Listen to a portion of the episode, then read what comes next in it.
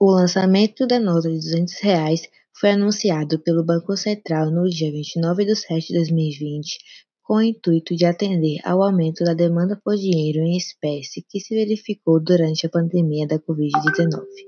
Esse anúncio gerou uma grande polêmica,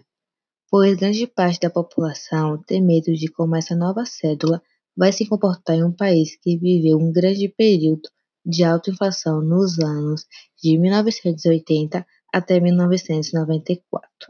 mas os economistas apontam que o Brasil está bem longe de voltar a ter uma alta inflação. Essa medida vai na contramão dos outros países, já que os mesmos têm se esforçado em reduzir o uso do papel moeda e eliminar cédulas de maior valor em consequência dos avanços tecnológicos.